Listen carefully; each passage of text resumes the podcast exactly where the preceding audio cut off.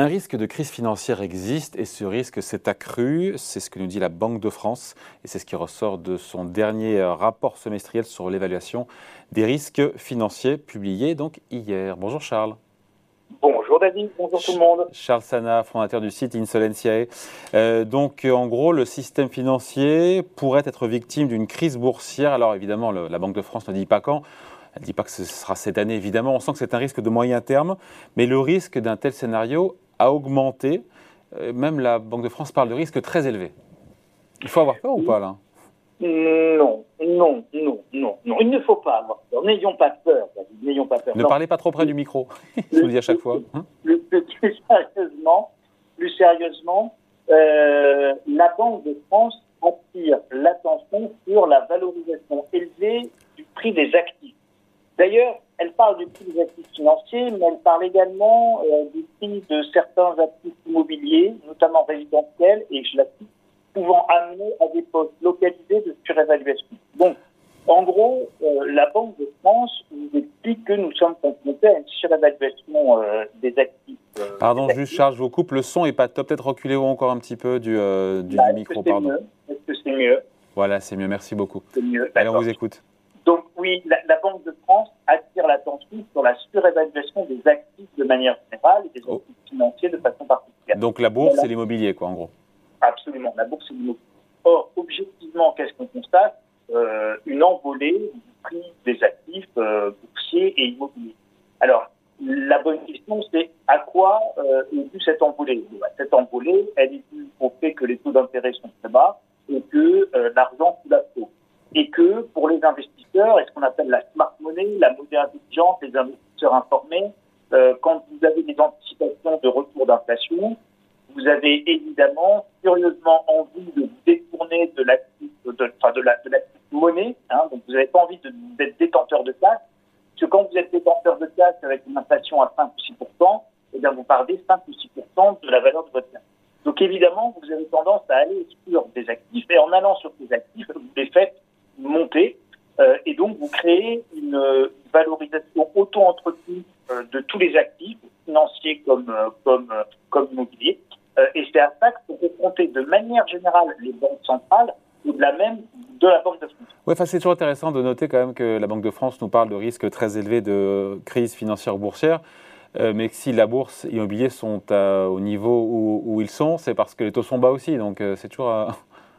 Complètement, complètement. Et donc, comme comme c'est parce que les taux sont bas et qu'on a des anticipations importantes d'inflation de la part des investisseurs.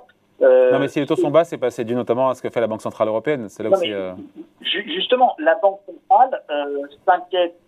la, banque, la Banque de France, qui, qui, fait partie du système européen des banques centrales, moi, qui, est une émanation de la BCE, ce sont les banques centrales elles-mêmes qui s'inquiètent elles-mêmes des conséquences de la politique qu'elles mènent elles-mêmes. Voilà. Il y a une part de schizophrénie quand même là, non? Avec Complètement. Et je vais, et je vais même aller plus loin. Euh, ce sont elles-mêmes qui, si elles augmentent les taux, créeront les conditions du crack qu'elles vont décider. Donc, euh, en réalité, là, on est confronté à quoi? Je pense qu'on est confronté beaucoup plus, euh, et c'est pour ça que je disais non, n'ayons pas peur en, en entrée, euh, je crois qu'on est confronté beaucoup plus à un exercice euh, de communication qui vise à justement euh, calmer et ralentir le phénomène d'exubérance irrationnelle et de rappeler aux investisseurs que les arbres ne tombent pas forcément jusqu'au ciel euh, et que euh, en changeant un petit peu le discours, on peut aussi euh, avoir une action des banques centrales sur les marchés. Et c'est ce qu'on voit, que l'on voit en ce début d'année. Mm. Les marchés sont hésitants, non pas parce que les choses ont changé, mais parce que le discours des banques centrales, de la Fed notamment, qui est devenu beaucoup plus faucon, euh, ce discours vise, avant même euh, de faire mal, euh, de faire crier les marchés qu'ils ont peur d'avoir mal. Hein, on est on est un peu dans cette on est un peu dans ce schéma-là. Donc je pense qu'il faut avoir une peur raisonnée parce que là, ce qu'essayent de faire les banques centrales, c'est de piloter non pas un atterrissage en douceur, mais de piloter une accalmie sur cette valorisation exubérante des marchés pour essayer de justement d'éviter d'avoir à trop augmenter les taux d'intérêt. Après, le risque est qualifié donc de très élevé par la Banque de France, mais il n'est pas imminent. On sent que c'est un risque de moyen terme. C'est un scénario euh, voilà, critique. Ou alors, non seulement il n'est pas éminent, et puis quand vous regardez la matrice des risques du système financier, c'est comme ça que ça s'appelle dans le document de la Banque de France, à la page 7, pour ceux qui voudront aller euh, chercher euh, par eux-mêmes sur le site de la Banque de France, matrice des risques du système financier à décembre 2021, page 7 et 59, euh, vous avez globalement deux risques qui, pour la Banque de France, montent. Donc, cette survalorisation des marchés et les conséquences macro-financières de l'endettement. D'accord? Donc, la Banque de France pointe vraiment les deux immenses risques, effectivement, que l'on va avoir à affronter si la crise sanitaire euh, finit par un jour par être derrière nous.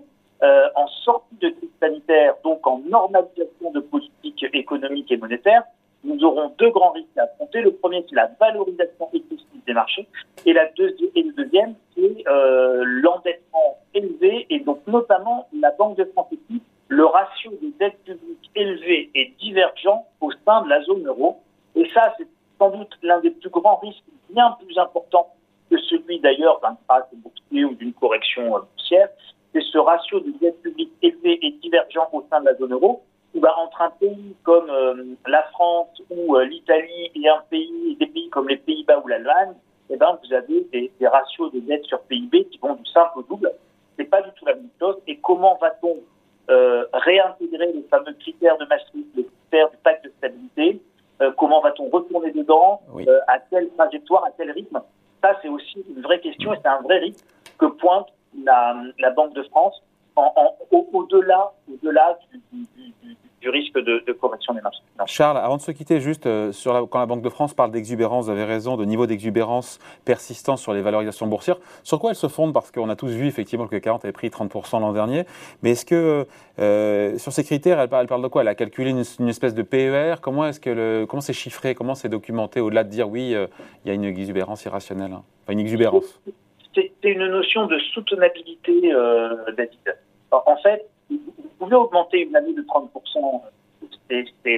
Vous allez avoir après les, les, bénéfices vont à peu près rattraper les coûts et bon, tout, ça sur le temps. Vous allez le moyenner, ça va se pondérer, etc.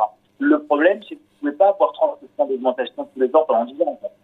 C'est parce que, parce que derrière, objectivement, quand bien même nous avons des, bénéfices qui sont très plantureux, notamment chez certains GAFA, quand on prend Apple, sa valorisation à 3 000 milliards de dollars, bon, vous avez effectivement des bénéfices sont, qui sont très importants, mais les bénéfices ne sont pas du tout une augmentation de 30, 40, 50% par an. Et donc là, là, on a un vrai risque de décorrélation euh, à moyen terme entre la valorisation et évidemment la réalité euh, économique de, de, de, de, l'entreprise concernée et de ses bénéfices. C'est ça qu'elle pointe la Banque de France. Hein, c'est cette notion de soutenabilité dans le temps et c'est pour ça que vous avez raison de dire qu'elle ne pointe pas un risque imminent, euh, mais elle pointe un risque plutôt à, à on va dire, à 12, entre 12 et 24 mois, euh, parce qu'il y a bien cette notion de soutenabilité. Un risque qui s'est accru, mais qui ne va pas nécessairement se matérialiser. Voilà.